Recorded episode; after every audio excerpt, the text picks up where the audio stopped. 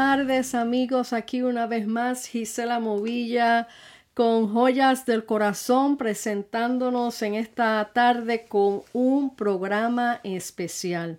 Quizás no sea muy largo, pero tenemos sorpresas en esta tarde y quería compartir con ustedes esa sorpresita porque no solamente voy a estar yo sola eh, haciendo estos podcasts, sino que también voy a traer invitados de honra y de gloria de parte del Señor para compartir con todos ustedes. Y hoy yo tengo a una persona muy especial para el Señor, para mi vida, y ella es Emily Hernández. ¿Correcto, Emily?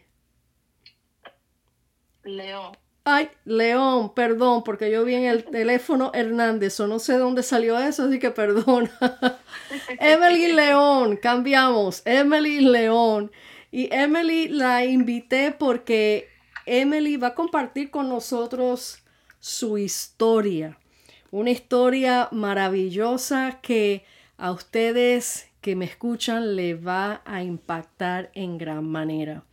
Y qué mejor manera de hacer esto por estos medios donde esto va a alcanzar a muchas vidas que quizás en este momento se sienten que no tienen remedio, se sienten que no hay solución para su situación, para sus vidas. Y Emily es un ejemplo vivo de que Dios existe, de que Dios es real, de que Dios escucha las oraciones de los padres, las oraciones aún de uno mismo en medio de circunstancias difíciles. Y no quiero eh, robarle el tiempito a Emily, pero quiero comenzar dándole la bienvenida a Emily en este momento.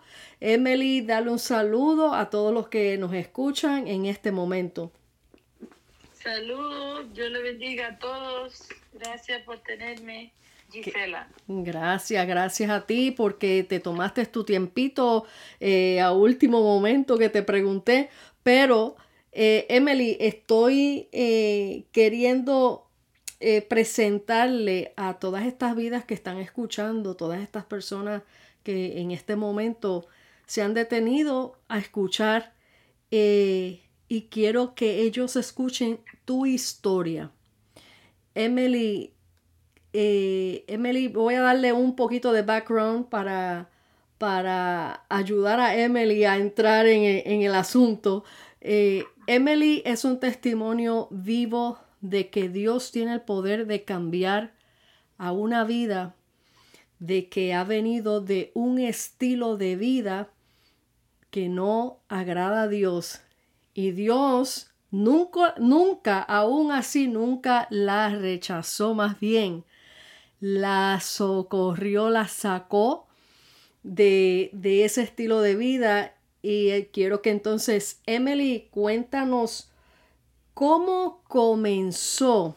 ¿Cuál fue la primera mentira de Satanás, la primera estrategia que él utilizó para enredar tu mentecita, engañarte, para que cayeras donde caíste? Y así que quiero que hables clarito qué, en qué cosas caíste y cómo comenzó.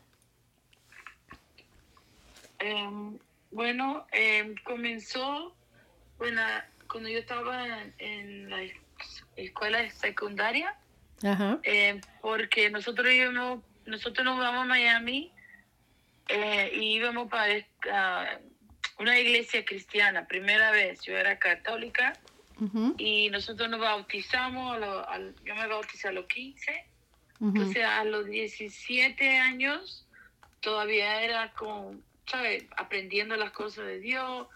Cada vez que tenía un llamado, siempre yo iba para el frente. Y de repente un día fue que mi hermana las las secuestraron como por en la mente y desde ese día yo dije, Dios no existía para mí. Mm. Porque como es posible que mi hermana me dice en mi cara que ella no, no es familia mía, que ella es familia de otra gente y eso cambió mi vida mucho porque yo busqué amor en una amiga y resulta que esa amiga era gay, eh, lesbiana. Eh, y yo en ese momento no pensé en nada, yo solo me gustó que alguien me estaba escuchando, que alguien, alguien estaba ahí por mí y me estaba apoyando en todo lo que yo pensaba.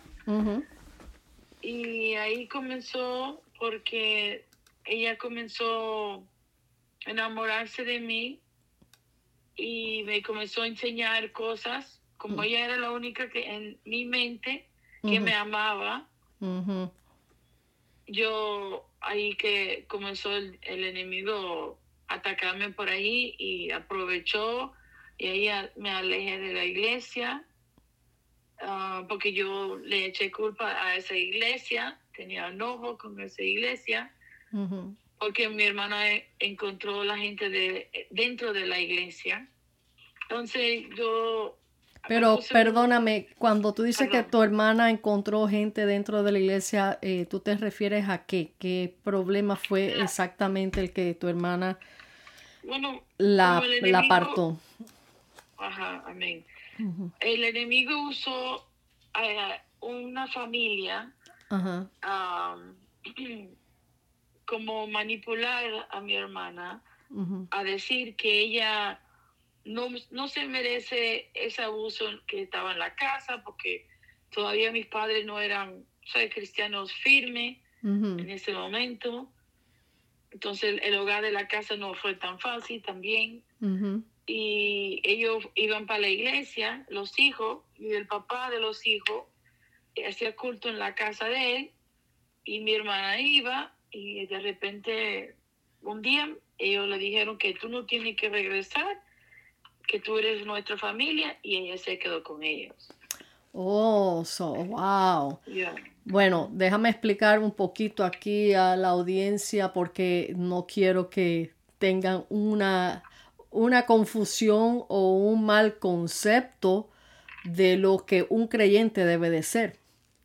Eh, obviamente, eh, no todo el que va a una iglesia, primeramente, significa que están dando de acuerdo a la palabra de Dios. Y eso es otra de las estrategias, amigos, que Satanás utiliza Satanás es muy astuto y dice la palabra que él vino a robar, a matar, a destruir. Y a veces la gente piensa que esto nada más sucede afuera de la iglesia. Eh, Satanás se mete dentro de la iglesia. Satanás utiliza gente que simplemente tienen una vida religiosa que no han nacido de nuevo, que no tienen a Dios en su corazón genuinamente y los utiliza como sus instrumentos para manipular, para destruir eh, iglesias, porque ha sucedido que ha pasado eh, divisiones dentro de la iglesia. Cuando estas cosas suceden es porque el enemigo ha utilizado personas que no están derechos delante del Señor y de acuerdo, no viven de acuerdo a la palabra del Señor. Entonces, Él va a utilizar gente de adentro de la iglesia, entre comillas, para confundir a esas vidas que son tiernas, que están comenzando a eh, caminar en el Señor o querer buscar al Señor, para entonces ellos sentir esa, ese rechazo, ese coraje en contra de la iglesia y en contra de Dios, porque van a asociar la iglesia con Dios. Supuestamente la iglesia es un lugar donde vamos a reunirnos a conocer a Dios, a conocer la palabra del Señor, a alimentarnos en la fe. Pero como les dije, por donde quiera Satanás se cuela para robar, quitar la fe, sembrar la duda en el corazón del hombre para que diga, ah, mira, y eso es en una iglesia, y no, eh, eh, o sea, como lo que te pasó a ti, que lo que tú viste fue eh, la estrategia número uno, la ficha número uno que Satanás utilizó para desenfocarte de la fe y sacarte de la fe. Entonces, de ahí, entonces te llevó al próximo paso, que es comenzando algo que está totalmente fuera de la palabra del Señor para, para, para seguir destruyendo tu vida. Entonces yo quiero aclarar esto a las personas que están escuchando porque van a decir, ah, pero mira, y esos son de la iglesia y mira que están, este, el, iglesias hay muchas, por eso yo digo que no se trata de religión, no se trata simplemente de asistir a una iglesia. Sí, la palabra dice que nos tenemos que congregar porque cuando vas a un lugar donde te dan la sana doctrina, la palabra de verdad, que sin, sin, sin tapujos, sin cosas raras, sino que te hablan la verdad de Cristo, vas a ser alimentado y vas a poder crecer en la fe. Pero cuando te encuentras en un lugar que lo que hay son cosas turbias, lo que hay son cosas que no van de acuerdo a la palabra, eso hace que las vidas tornen atrás y no quieran saber de Dios. Así que continuando con Emily, eh, eso que tuviste en tu hermana, que esas personas, el enemigo las utilizó manipularon a esta hermana tuya, la sacaron de, tu familia, la sacaron, bueno, eh, la metieron, la cogieron en su casa, hicieron todas estas cosas, pero eso vamos a dejarlo hasta ahí porque de ahí en adelante vamos a enfocarnos en lo que eso te ocasionó a ti, que ya dijiste que por causa de eso dejaste de ir a la iglesia y empezaste a refugiarte buscando cariño, buscando amor en una supuesta amiga. Y ahí fue donde el enemigo vino otra vez y dijo, Esta, este es otro instrumento disfrazado de oveja que voy a utilizar para seguir trabajando a Emily para destrucción. A continuación de eso, Emily, ¿a dónde más el enemigo te llevó ya saliendo de, paso de esa parte de esa relación, ¿qué otras cosas el enemigo empezó a hacer en tu vida?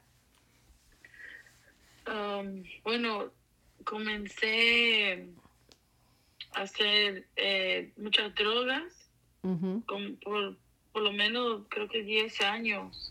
Hice, um, hice bastante eh, cocaína eh, fumé marihuana, eh, hice crack. Wow. Hice en español. Sí, así mismo. Eh, bueno, hice y también pastillas para sentirme más hyper. Y había días que yo no dormía y yo duraba a veces hasta cinco días sin dormir. Y cuando me llegaba a dormir en el trabajo, donde sea que era, yo ahí caía hasta cuando me podían levantar. Wow. Ah, pero me gustaba eso y dejé de hablar en ese momento, ¿verdad? Y dejé de hablar con mi mamá por ese tiempo también.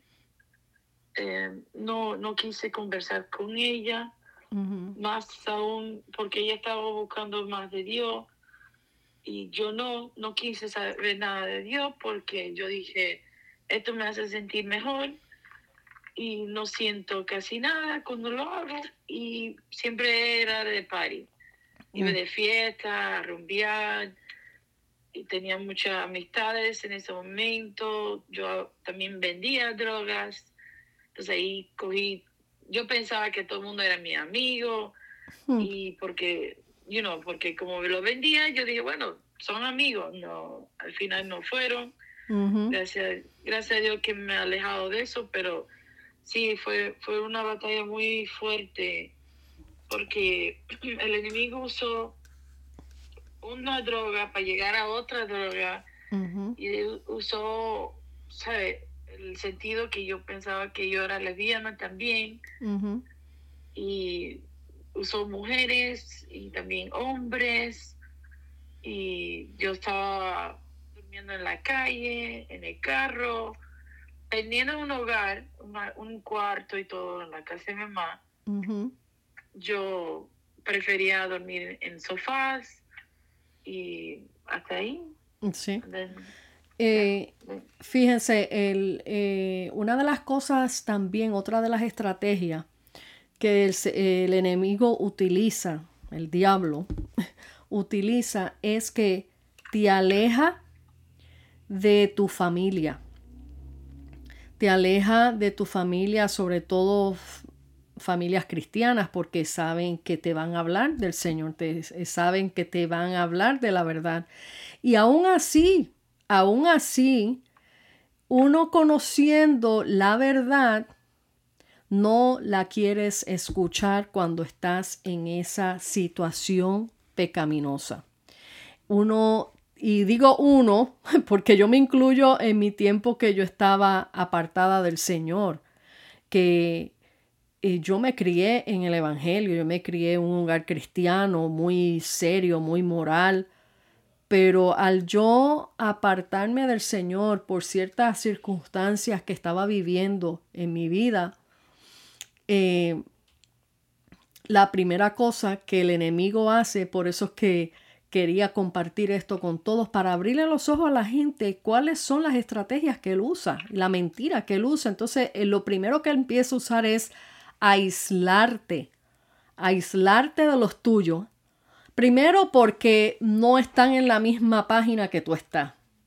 Segundo, porque tú no te quieres sentir juzgado. Y aunque no te juzguen, ya simplemente el comportamiento recto de otra persona, te sientes juzgado. No porque uno esté al frente juzgando, ni diciéndote nada malo, ni, ni condenándote, sino que eh, la luz y las tinieblas, como dice la palabra, no mezclan, no mezclan.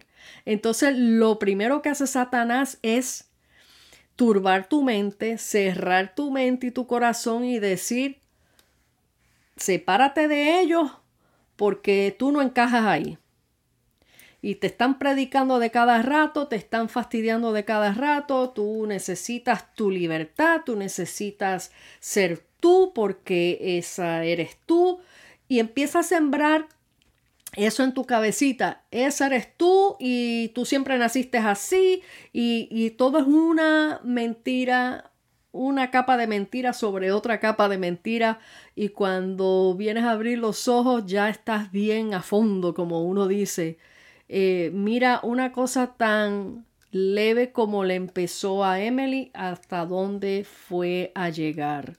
Pero lo lindo de todo esto es que Emily tiene una mamá creyente y las oraciones de las madres no pasan desapercibidas. Dios está al pendiente, solamente, no solo por la oración de su mamá, sino que ya Dios amaba a Emily, no importando la situación que ella se encontraba en ese momento.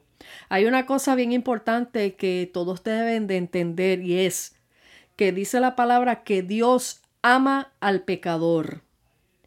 Y muchos se pegan de, eh, de esto. Dios es amor, Dios es amor, sí, Dios es amor.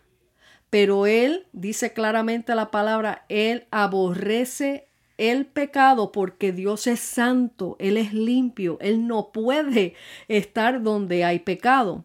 Entonces, ¿qué es lo que quiere Dios?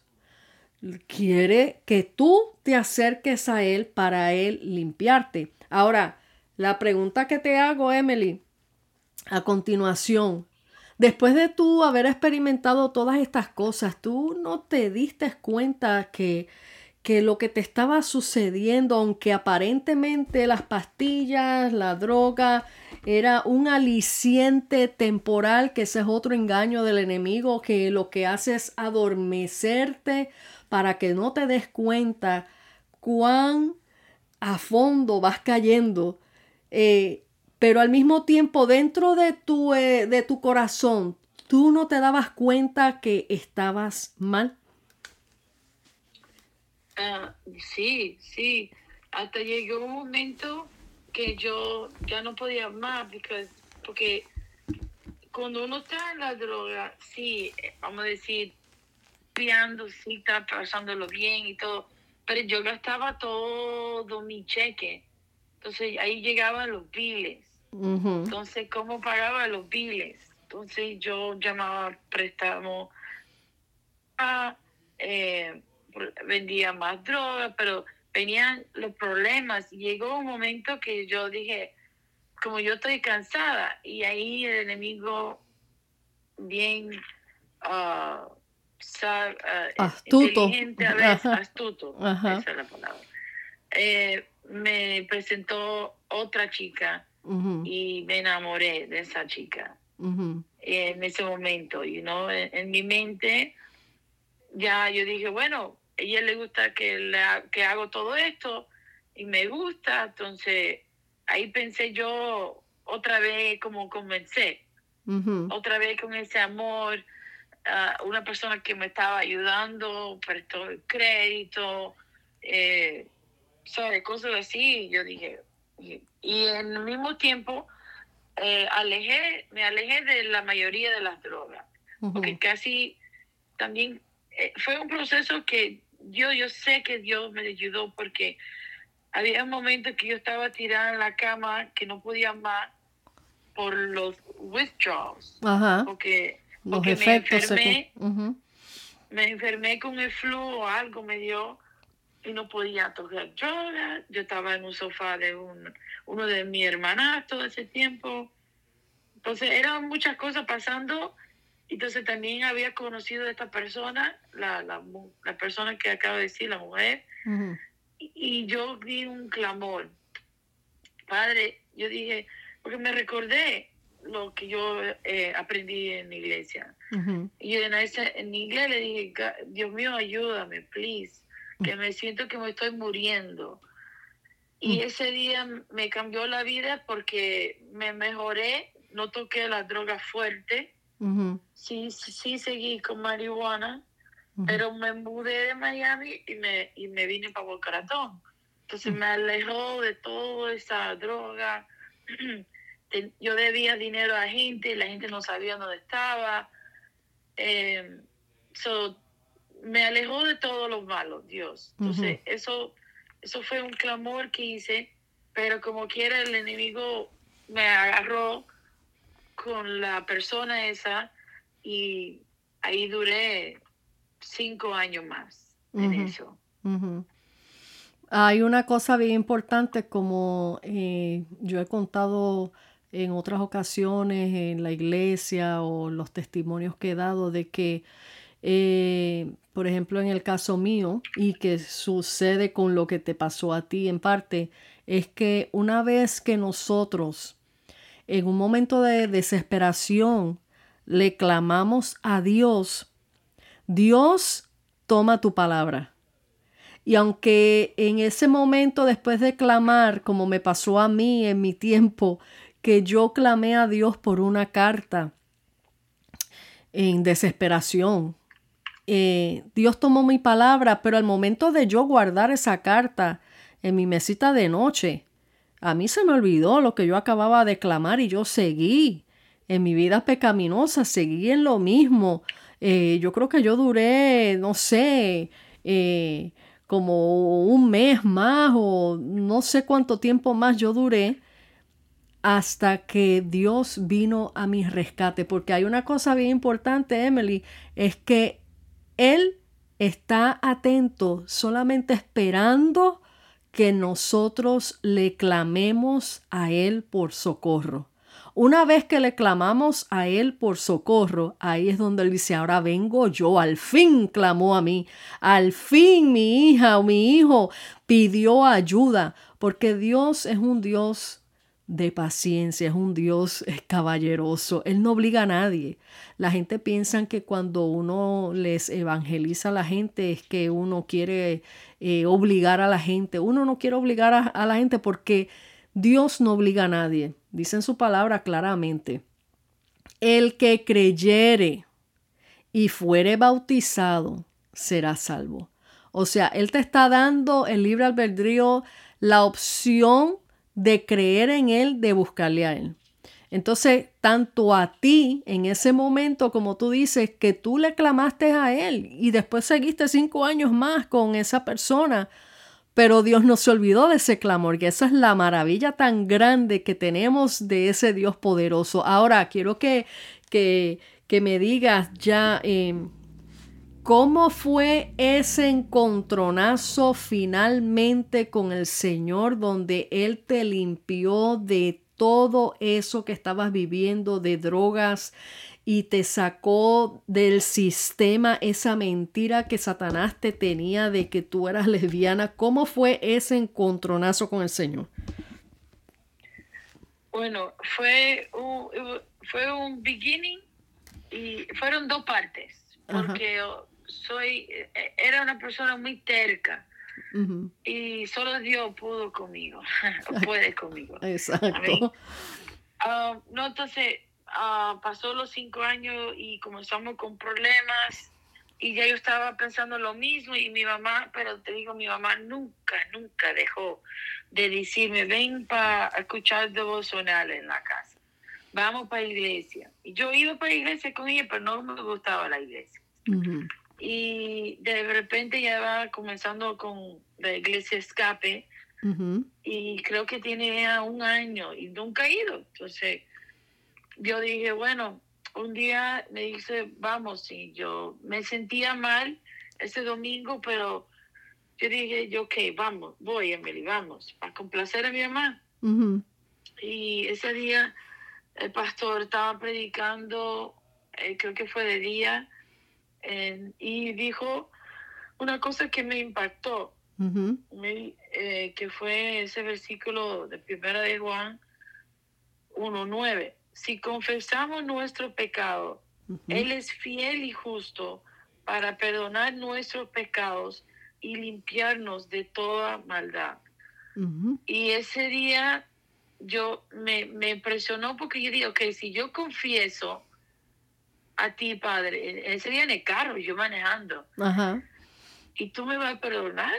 Entonces yo dije, bueno, ahí voy. Y comencé a decir de todo, de todo, como si él no sabía, ¿verdad? Ajá. Y comencé a decir de todo, todo. Eso fue el domingo. El martes me peleé con esa persona y la persona me votó. Ajá. Como, y después yo, yo no me sentí triste para nada. Yo dije, wow, y yo rápido, Dios me enseñó eso. Entonces, eso ahí comenzó. Eh, y, la segunda parte fue que ya yo estaba trabajando en mí y vino, mi mamá me llama, que mi hermano estaba enfermo. Entonces mi mamá me llama, dice, el pastor viene, ese pastor que me dijo de confesamos, viene a, a orar por Steven, que es mi hermano.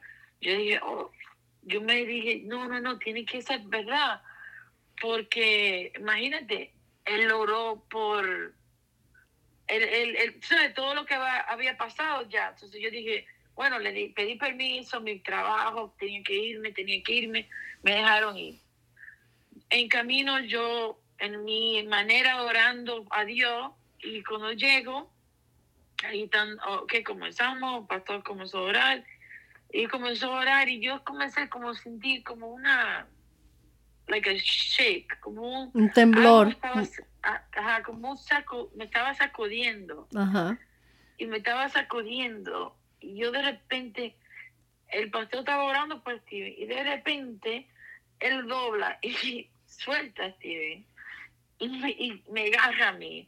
Y ahí yo sentí como eh, unas cadenas que se rompieron, pero varias cadenas, porque sentí como un alivio que nunca había sentido en mi vida. Gloria un alivio, un alivio que yo dije, wow, ¿qué, ¿qué, acaba de pasar? Y en ese momento, que yo no había dicho nada a nadie, pero yo comencé a escuchar el enemigo hablándome. Hmm. Como yo, yo vi de, de afuera cómo el enemigo me estaba disturbando. Hmm y, y, y de ahí it was just, you know, siguiendo, siguiendo y siguiendo.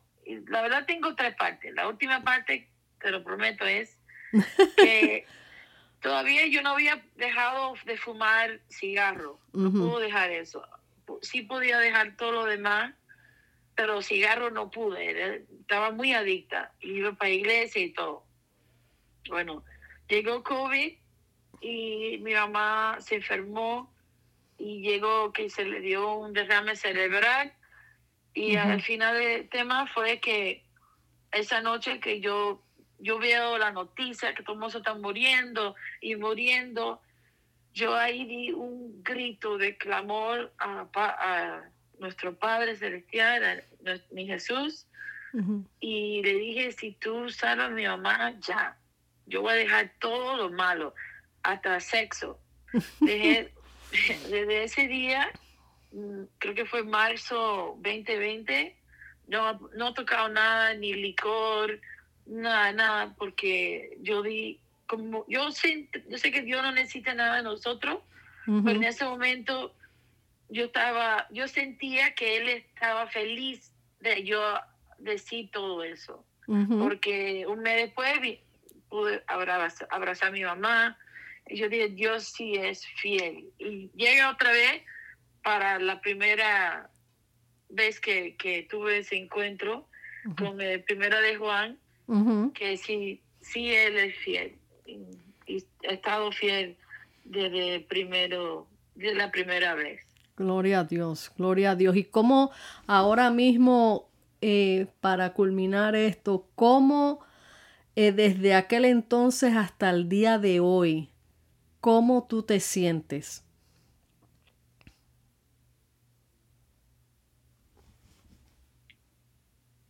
¿Cómo te has sentido desde el comienzo de que le diste completamente tu vida al Señor hasta el día de hoy? Bueno, no hay palabras para poder expresar tan agradecida que soy. Amén. Um, sí, sí, ha sido un cambio, un cambio eh, radical, amigos que me están escuchando. Emily, esta joven la conocí desde los comienzos de lo que ella les acaba de contar, que ella comenzó a ir a nuestra iglesia Escape, que es la iglesia que asistimos las dos, eh, nuestros pastores Wison y Leida Torres, que son unos siervos de Dios muy amorosos y que hablan la palabra de verdad sin manipularla, sin ponerle florecitas. Lo que se habla es lo que dice el Señor en su palabra, que es lo que el mundo necesita escuchar. Y soy testigo fiel, por eso quise hacer esta programación especial para que todos escuchen y vean que Dios es real. No solamente lo he experimentado yo personalmente en mi vida con lo que Dios ha hecho en mi vida, sino que yo he sido testigo fiel de ver a Emily en los cambios desde como ella comenzó hasta el día de hoy presente, ella se ha mantenido fiel a Dios. No fue un momentito de emoción que, que lloró un ratito y después siguió lo mismo. No, cuando Cristo viene a nuestro corazón, a nuestras vidas, y hay un verdadero arrepentimiento. Esa es la clave. Cuando hay un verdadero arrepentimiento de nuestros pecados y cuando Dios llega, Dios transforma la atmósfera completa, transforma nuestras vidas y no hay vuelta atrás. Es gran beneficio estar delante del Señor, servir al Señor y tener a Jesucristo en nuestros corazones.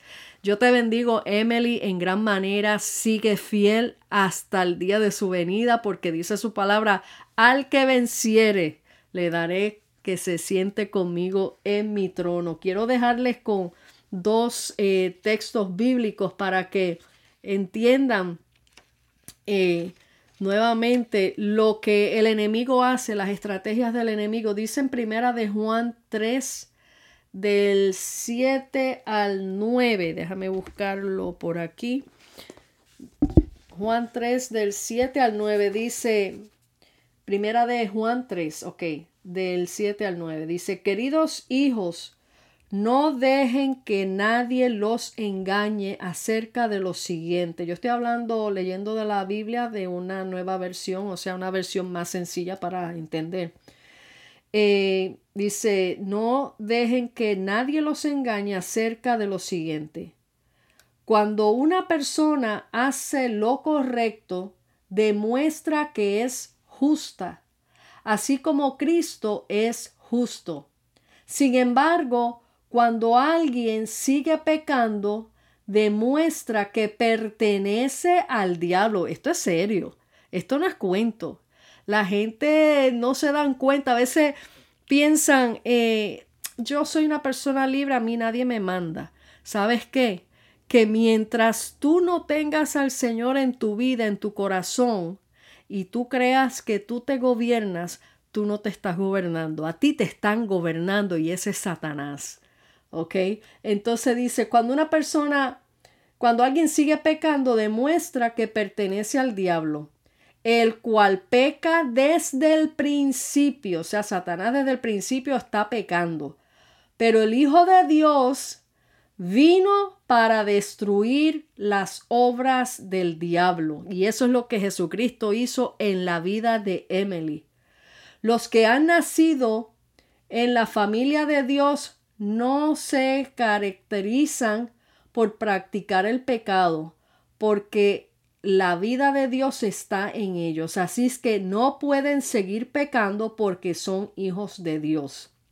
Una vez que Cristo viene a morar en nuestro corazón, en nuestra vida personal, no te permite pecar.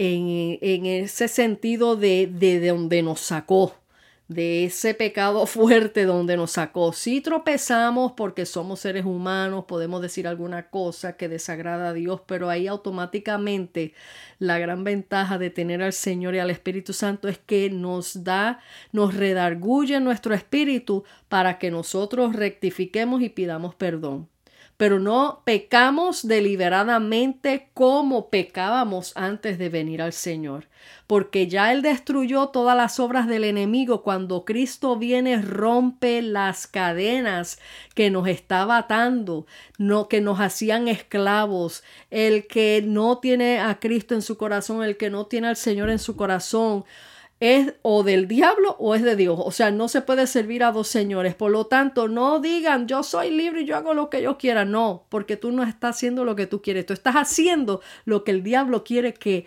tú hagas. O sea, sigues siendo esclavo. No eres libre. Pero cuando venimos a Cristo, tenemos libertad en Él. Y aunque somos pertenencia de Jesucristo, y podemos decir, que somos esclavos del Señor, pero no es una esclavitud de, de, angustia, ni de mortandad, ni de nada. Es que nosotros no queremos separarnos de Él. Todo lo que Él nos pida, todo lo que, lo que Él nos eh, eh, eh, anhele de nosotros, nosotros vamos a quererle servir voluntariamente. Ya no es esforzado, ya no es como un esclavo del pecado, sino por amor al Señor. Esa es la gran ventaja que tenemos de ser hijos de Dios. Así que te bendigo, Emily, en esta noche por ese poderoso testimonio que nos has dejado a todos los oyentes aquí. Si quieres decir algunas últimas palabras para despedirnos, adelante. Ah, no, eh, bueno, solo gracias por la oportunidad de poder decir mi testimonio eh, y te bendigo en nombre de Jesús también a ti, Gisela, eh, por ser una gran persona en Cristo. Amén, amén. Gracias, Emily. Bueno, mis amigos, hasta aquí ha llegado esta programación.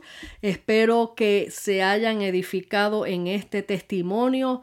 Pronto, en unas tres semanas más o menos, traeré otro testimonio poderoso, similar, pero con más capítulos, muchos más capítulos para que vean que esto no es simplemente Emily, hay muchos más que han sido libertados por el poder del Señor. Así que Dios te bendiga, amigo y amiga que me escuchas en este momento, que la paz del Señor more en tu casa y si no le has dado tu corazón al Señor Jesucristo, aquí tienes la muestra que Él es real. Solamente desde tu casa puedes hacer una breve oración y decirle, Señor Reconozco que tú eres el Hijo de Dios, que viniste a este mundo a morir por mí, para salvarme, para limpiarme de todo pecado. Perdóname, Señor, y escribe mi nombre en el libro de la vida. Esta, haz esta oración en tu casa y te garantizo que tu vida cambiará y el Señor tomará tu palabra. Dios te bendiga y Dios te guarde. Hasta aquí les deja su hermana en Cristo y amiga Gisela Movilla desde el canal Joyas del Corazón. Hasta luego.